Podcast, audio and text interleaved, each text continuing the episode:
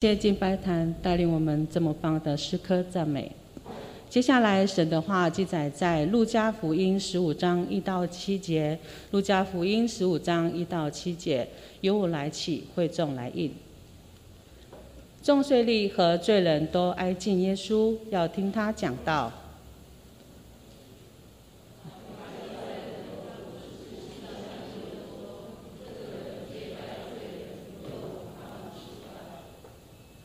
耶稣就用比喻说：“中间谁有一百只羊失去一只，不把这九十九只羊撇在旷野，去找那失去的羊，直到找着了。找着了，就欢欢喜喜的扛在肩上，回到家里。”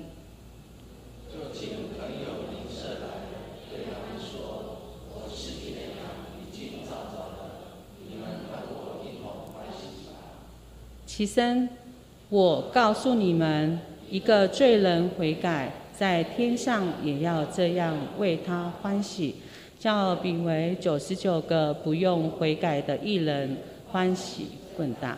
接下来转讲到，我们请我们的林牧师为我们讲到，讲到的题目是失羊的比喻，失羊的比喻。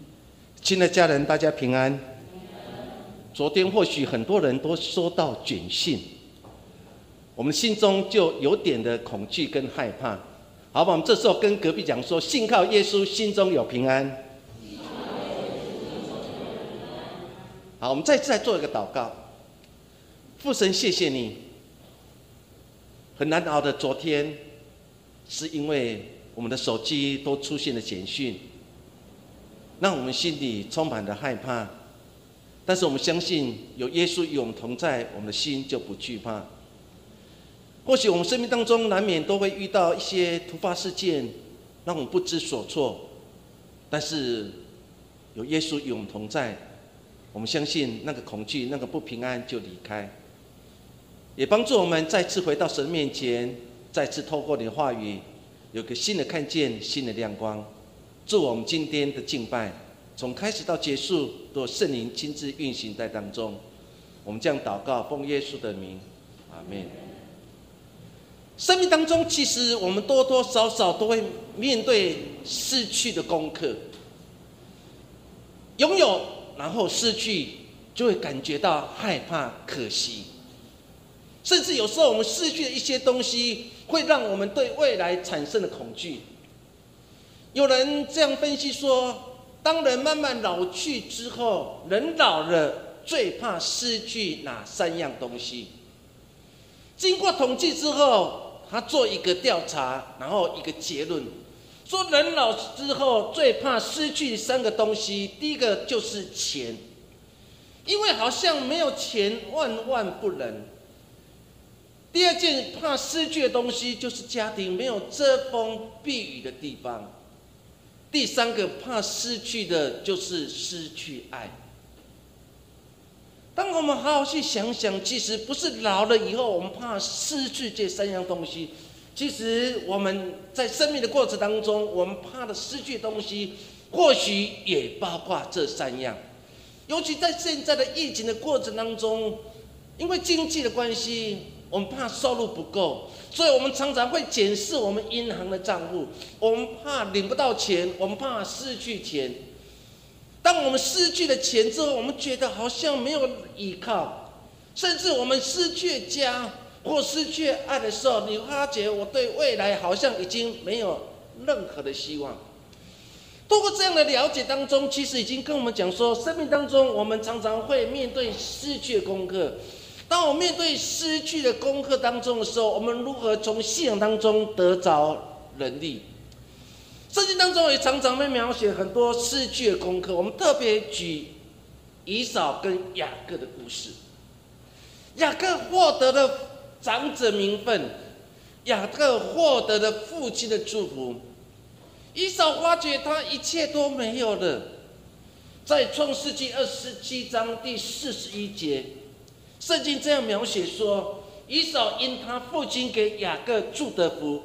就怨恨雅各，心里说：“为我父亲居上的日子近了，到那时候我要杀我的兄弟雅各。”当你去读这段经文当中的时候，你发觉以扫为什么要下一个杀人动机，要把他的弟弟雅各给杀死？因为他失去原来属于他的东西，失去什么东西？失去的长子名分，失去的从父亲祝的福。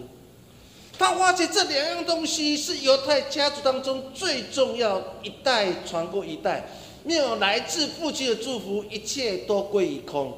所以，当他本来拥有的一些东西，忽然什么都没有之后，他把所有的罪不是怪在自己身上，他自己不珍惜，而是把所有罪怪在他的兄弟雅各的身上。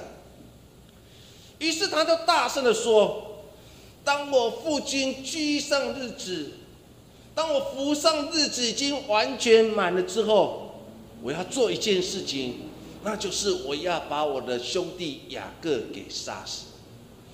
亲爱的家人，当你看到这样经文当中的时候，你的心中或许有一丝丝的反省。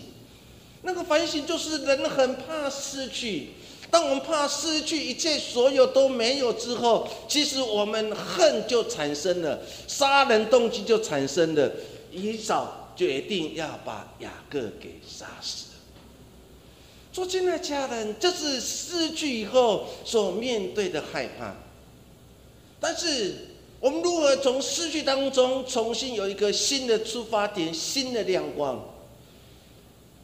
美国非常著名的小说家、文学家马克·吐温，他曾经说了一句非常重要一段话。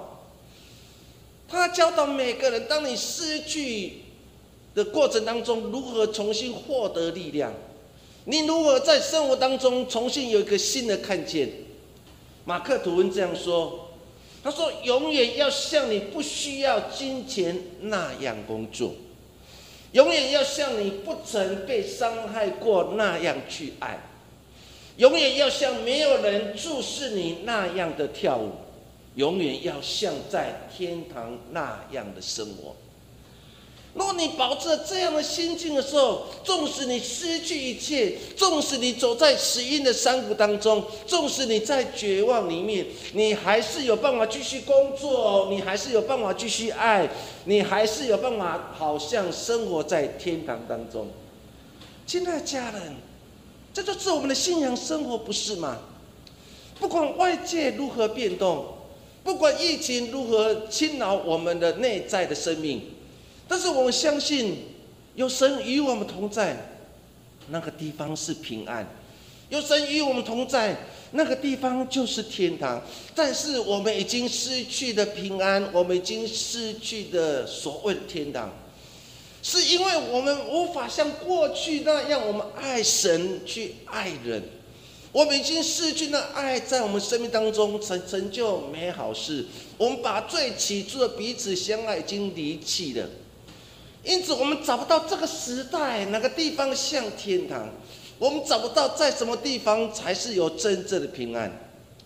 当我们重新回到信仰当中来检视我们自己的生命，虽然我们会失去，但是当我们失去当中，我们相信神会来补足你我生命当中的欠缺，因为我相信我依靠他。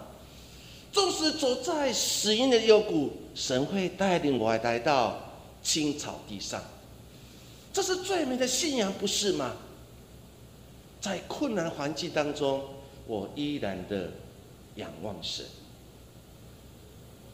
我们今天所读的是路加福音第十五章三段的失去的故事。耶稣讲了很多的比喻，到底什么是比喻？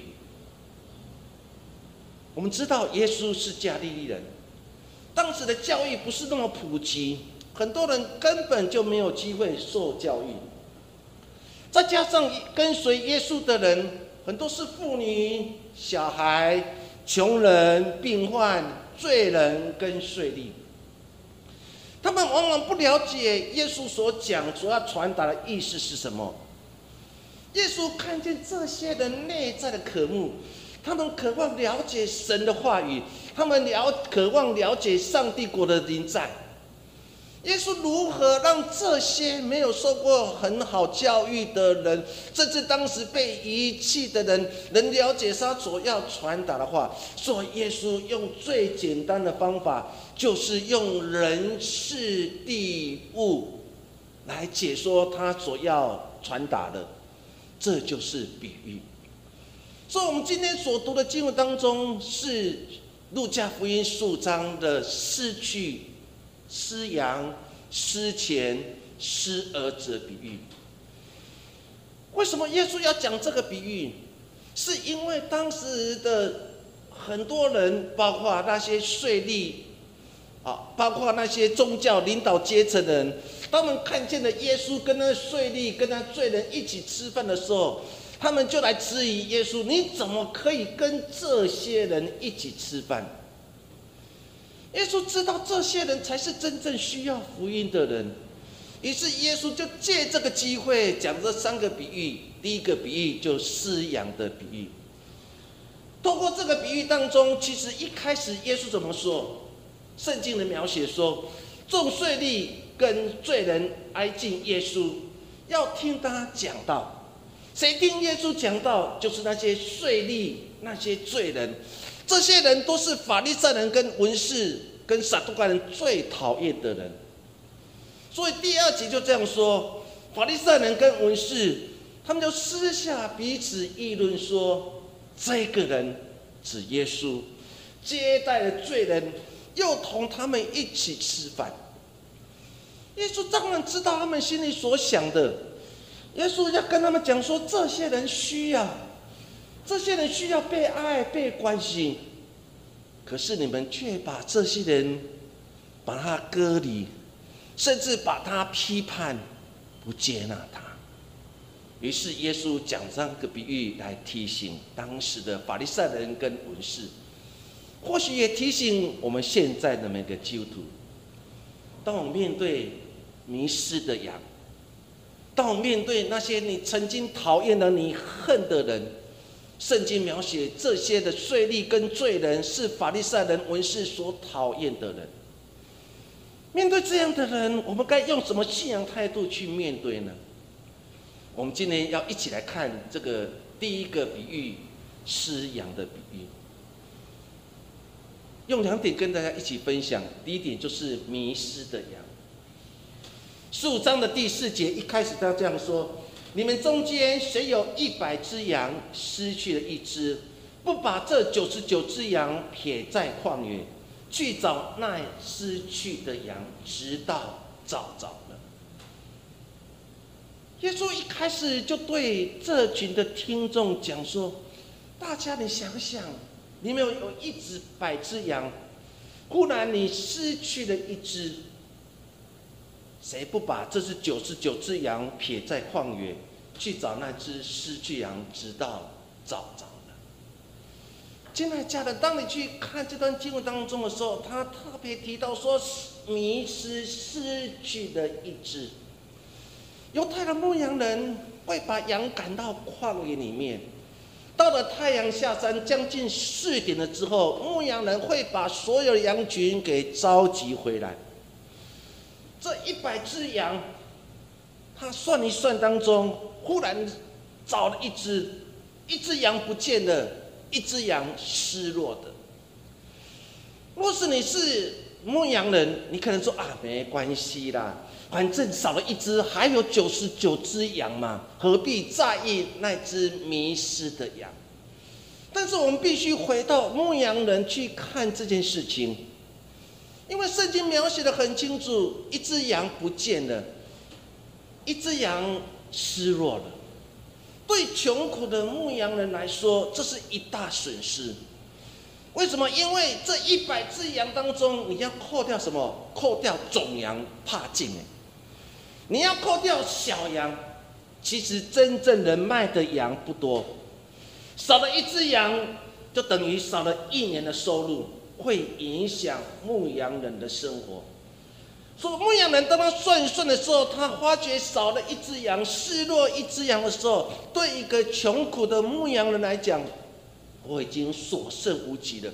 现在又失去一只，当然他内在的世界里面当然会感到忧伤，会感到烦恼。亲爱家人，当你用这样的角度去看牧羊人的时候，当然他想要把它找回来，因为所剩的羊可以卖的羊不多，少了一只羊，少了一年的收入，他可能生活遇到问题，因此心里当然紧张，当然害怕。他当然要把那些迷失的羊、失落那只羊给找回来，来补足他所失去的。当你去读这段经文当中的时候，你就可以感受到，谁会撇下九十九只羊？大家一定该顾这个大群的这九十九只羊，谁会去固守那只迷失的羊？耶稣的角度跟你我的角度完全不一样，因为他知道这是迷失羊、失落的这只羊，最需要牧羊人的关心跟照顾。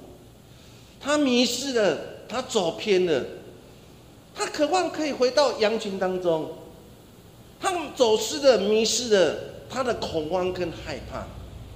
亲爱家人，我们的亲人朋友当中，或许也是如此，不是吗？当他走偏了，当他忽然觉得没有人关心他了，他内在那个恐惧跟害怕。就如同昨天，或许我们很多人都收到简讯，收到简讯的第一刹那，你的心里一定很害怕。我是不是有被感染的危险？我的亲人朋友当中，是不是有人被感染了？不然，为什么指挥中心要花一百多万通的简讯来通知四周围的人？我的心就感到害怕、无助，在害怕、无助当中。谁能真正关心我的需要？谁能知道我的心呢？这是走偏、迷失的那一只羊。他在旷野里面，他很害怕。或许他不断的咩咩，谁来救我？谁来关心我？他很害怕野兽来吞噬他，那种恐慌跟害怕。我们的耶稣。就是那牧羊人，不是吗？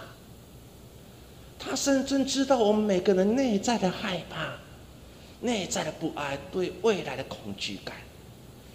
你的叫声，神知道，如同以色列百姓在埃及做奴隶，他们的哀哭的声音，神知道，决定要拆解摩西，救离他们脱离埃及的苦难。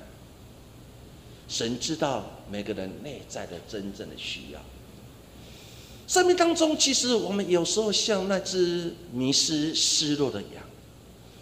失落在心理学当中指的是什么？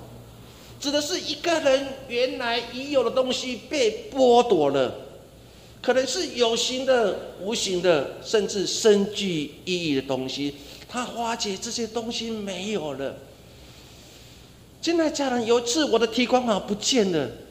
你知道我找了很久，心里很害怕。糟糕，万一我里面的钱被人家提你一空，那该怎么办？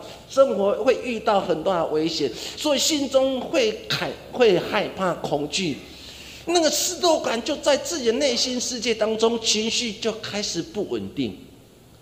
因为我失落了，我失落原有我所拥有最好的东西。每个人生命当中多多少少都会面对失落。有些人面对的搬家，有些人面对的毕业、转学、失恋、失业、离婚、失婚，亲人的离离开、被虐待、被轻视、犯过错，这一切都会造成我们内在的世界里面很大冲击。我们往往所感受的都是我失去了，我搬个家，我失去这四周围的亲戚。跟邻居，我转了学，我发觉我不再有朋友，我要到一个新的环境当中，我感觉到我自己很孤单。他觉得他已经失落了，所以他不快乐。也包括亲人离开，我发觉原来在我们当中的不见了，原来睡在我旁边那个人不见了。你知道那个失落感，那个害怕，他每天晚上当中他会抱着棉被，因为。失落造成那内心的压力，我们每个人都面对这样的失落，但是有谁会看见那些失落人，在他最孤单当中的时候，有谁看见耶稣为什么要放下九只九只羊，去寻找那只羊？是因为那只羊失落了，孤单害怕。耶稣宁愿放下九只九只羊，去寻找那一只失落的羊。诗人曾经也面对这样的失去，他失去欢乐，失去了神与他同在，造成他内在里面不太快乐的。诗篇四十二篇第五节，我们一起来读：我的心啊，你为何忧闷？为何在我里面烦躁？应当仰望上帝，应当笑脸帮助我，我还要称赞他。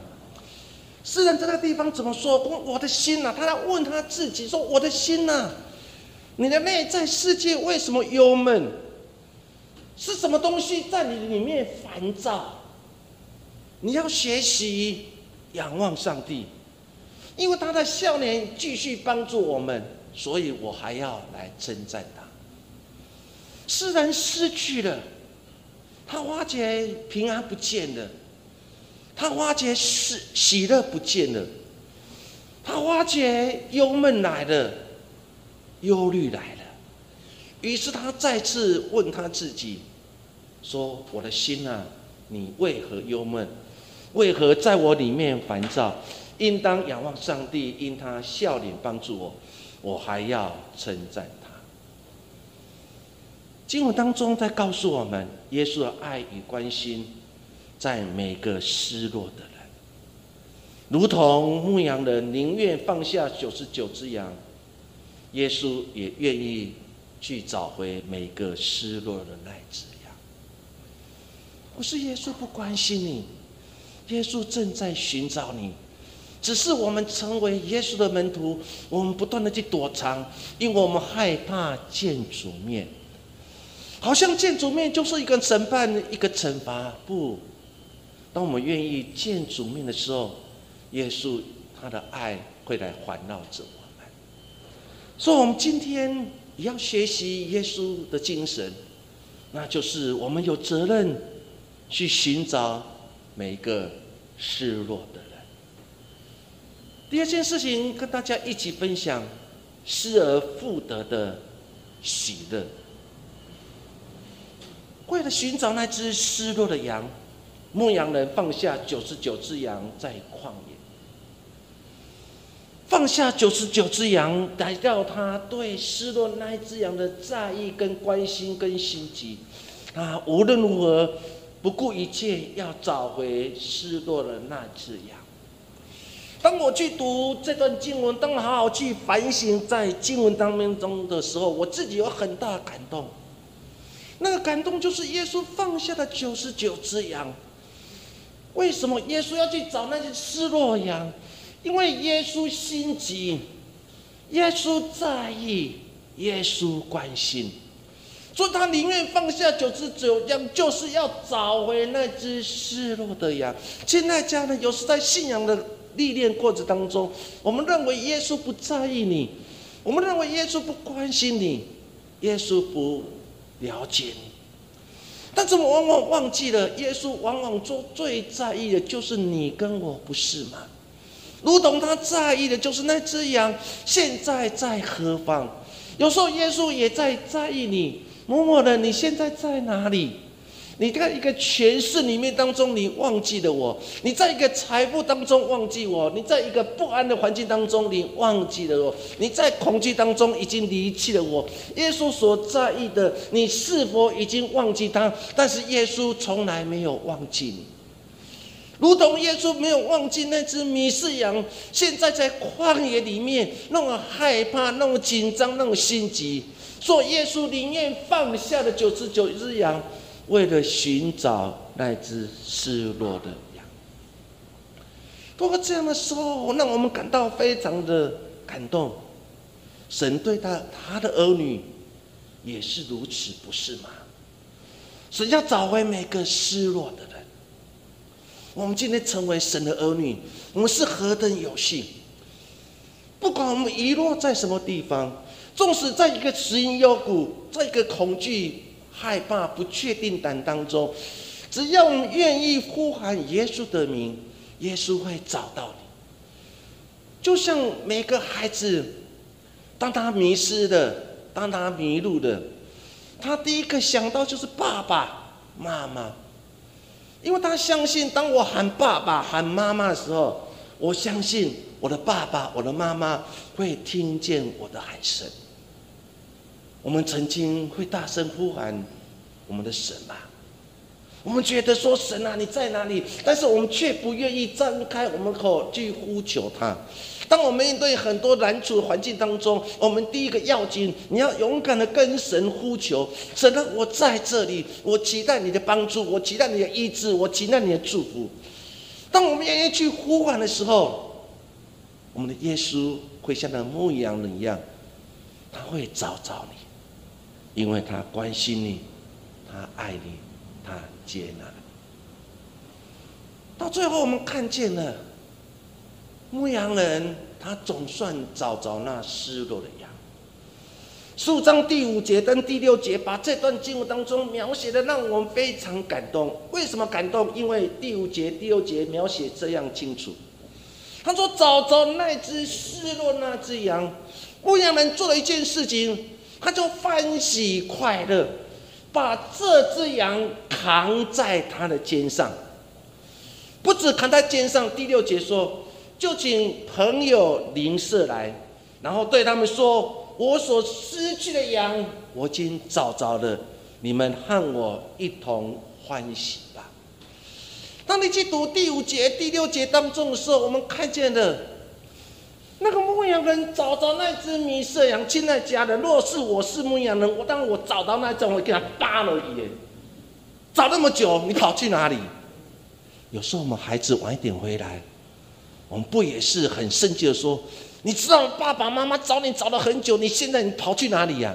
是去网咖，或者去哪里？”你知道圣经不是这样描写的，圣经不是描写那个牧羊人看到找着的那只羊群的时候，把他打了一下，骂他一下，惩罚他一下，没有。我们所看见的那个牧羊人，他找着了这只迷失的羊的时候。他竟然把这只羊扛在他的肩膀上面，然后去告诉他的朋友、他的邻舍这个好消息。什么好消息？说我所失去那只羊已经找着了，你们和我一同快乐吧。或许这牧羊人。会办一个宴席，然后说：“来来来，好我请，因为我们是那只羊，我已经找着了。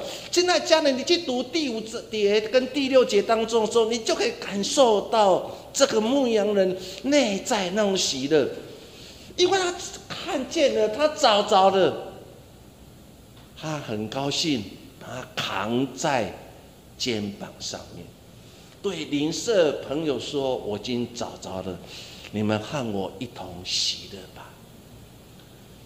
有时候我们的神不就是如此吗？我们迷失了，当耶稣找着你，如果你愿意去亲近耶稣的时候，耶稣会看见你，就把你抱起来。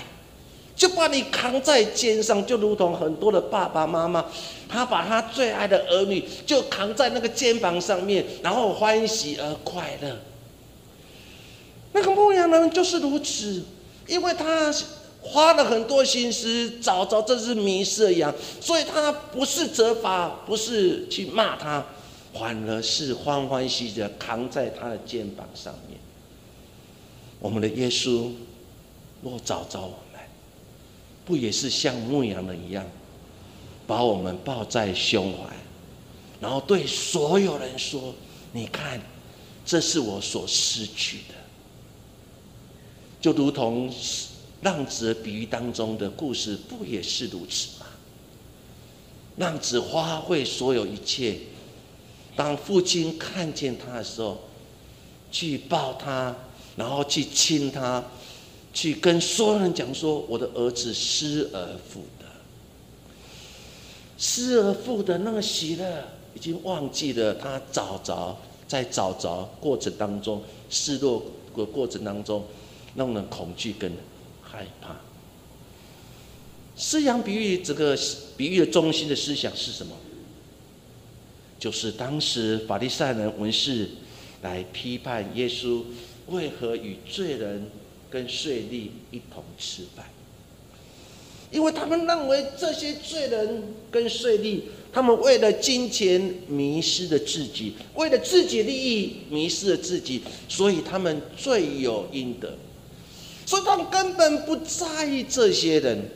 耶稣一开始用一个饲养比喻，其实牧羊人就是当时他们所讨厌的人。他们认为这些牧羊人不遵守安息日，只是为了牧羊过程当中获获得金钱上的利益。他们没有遵守安息日，所以文士跟法利赛人就非常讨厌这些人。可是他根本不知道，牧羊人是当时最没有人要做的工作。这些牧羊人往往是当时社会当中下阶层的人，是被遗弃的人，无法生活的人，他们只能去做那些人不要做的工作，那就是成为牧羊人。可是这些法利赛人跟文士无法了解这些穷苦人他们心中所要的，他们进来是因为他们没有遵守安息日，没有去会堂敬拜神，就批判他们。把他们归罪在税吏跟罪人的当中，税吏跟罪人就是法利赛人跟文士所讨厌的人。他们认为这些人罪有应得，他们认为这些人被遗弃是罪有应得，他们根本不在意这些人。耶稣在传福音的过程当中，他看到谁？他看到这些人是被遗弃的，当他看到税吏的时候，他很心疼。为什么？因为大家都骂他说犹太奸、犹奸，大家都骂这些的税吏就是外国贼。他们用不同的称号加一个罪名冠在这些税吏身上。这个税吏没有任何朋友，如同撒该一样，他没有朋友。所以耶稣知道这个没有朋友的人真正需要是有一个朋友，所以他对撒该说：“撒该，我今天要到你家里。”撒该第一次的内心世界被耶稣所碰触，他对耶稣说：“我要把财产的一半给穷人，我已经讹诈谁，我就要还给他十倍。”到你家做客，改变了整个撒该的一生。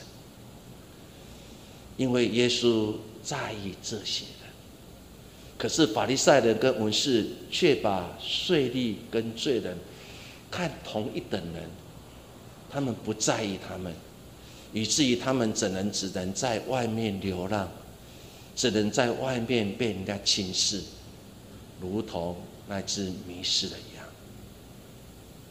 耶稣的眼光跟别人眼光不一样，耶稣看见。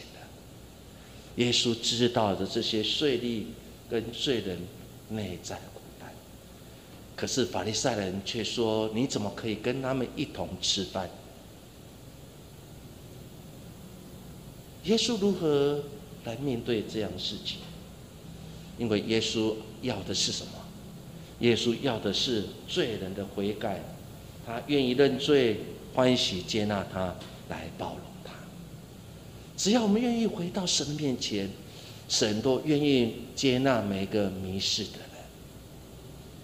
到了第七节，耶稣讲了施羊比喻的最中心点。耶稣怎么说？我告诉你们，一个人罪人的悔改，在天上也要这样为他欢喜，叫比为九十九个不用悔改的艺人欢喜更大。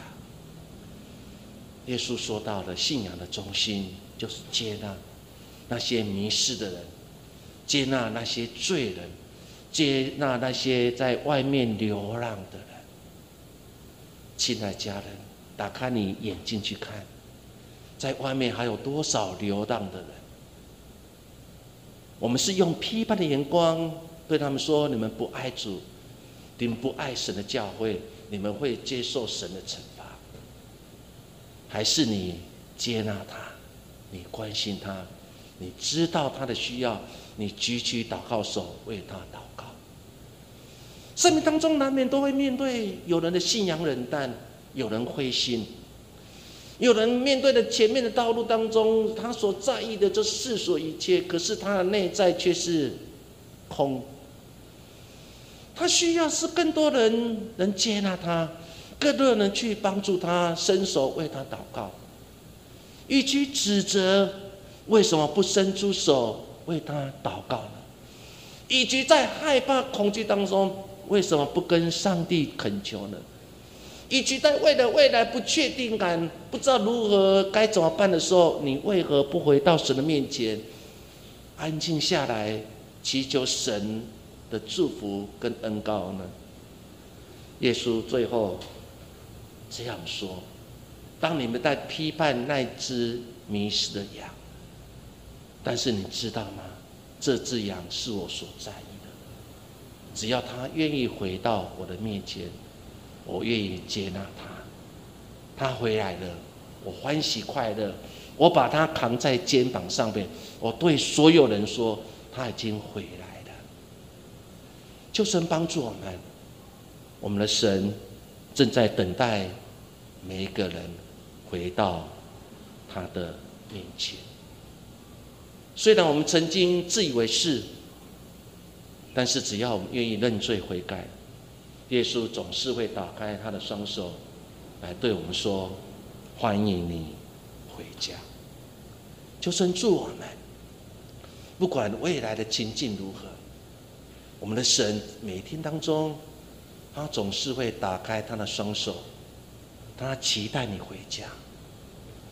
当你接到简讯害怕，当你在无助当中，当你为了经济在烦恼，当你未来未来的每一天在忧虑的时候，神就打开他的双手来对我们说：“孩子，回家吧，因为只有在耶稣里面才有真正的平安。”虽然我们曾经流浪，虽然我们曾经认为神不在意我们，虽然我们也曾经被遗弃，虽然我们曾经被我们同胞、我们亲人朋友所唾弃，但是耶稣今天正等待你回家。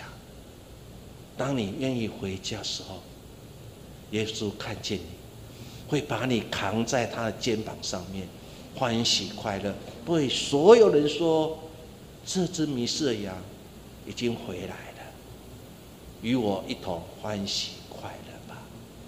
愿神的祝福与我们同在。我们来做个祷告。耶稣，耶稣，我们感谢你。我们曾经失落过，我们曾经迷失过，我们曾经在拥挤人群当中忘记了我到底是谁。我曾经是一个被神所拣选的人，但是因为世俗一切，我迷失了自己。在繁华世界当中，我失去原来善良的本性。我曾经以为我是被遗弃的、被轻视的，是耶稣所不在意的。但是我错了。原来耶稣你在意每一个失落的人。主啊，求你帮助我们所有每个家人。只有在耶稣里面，才有真正的平安。也让我们关心、注意，在我们四周围当中，还有很多信仰冷淡、退却，甚至对教会失望的人，是因为他们在最需要、最孤单、最寂寞当中，没有人愿意伸手为他们做祝福。祷告，他们失望了，他们离开了，他们说这不是我的家。但耶稣，我们知道，你在意每个人，你关心每个人。主也让我们所有弟兄姐妹也从今天开始，注意我们四周围当中失落的人，看见失落的人，主啊。你让我们学习你的样式，跑过去，抱着他，伸出手为他祝福祷告。我们相信，在冰冷的心，有一天会被耶稣的爱所融话。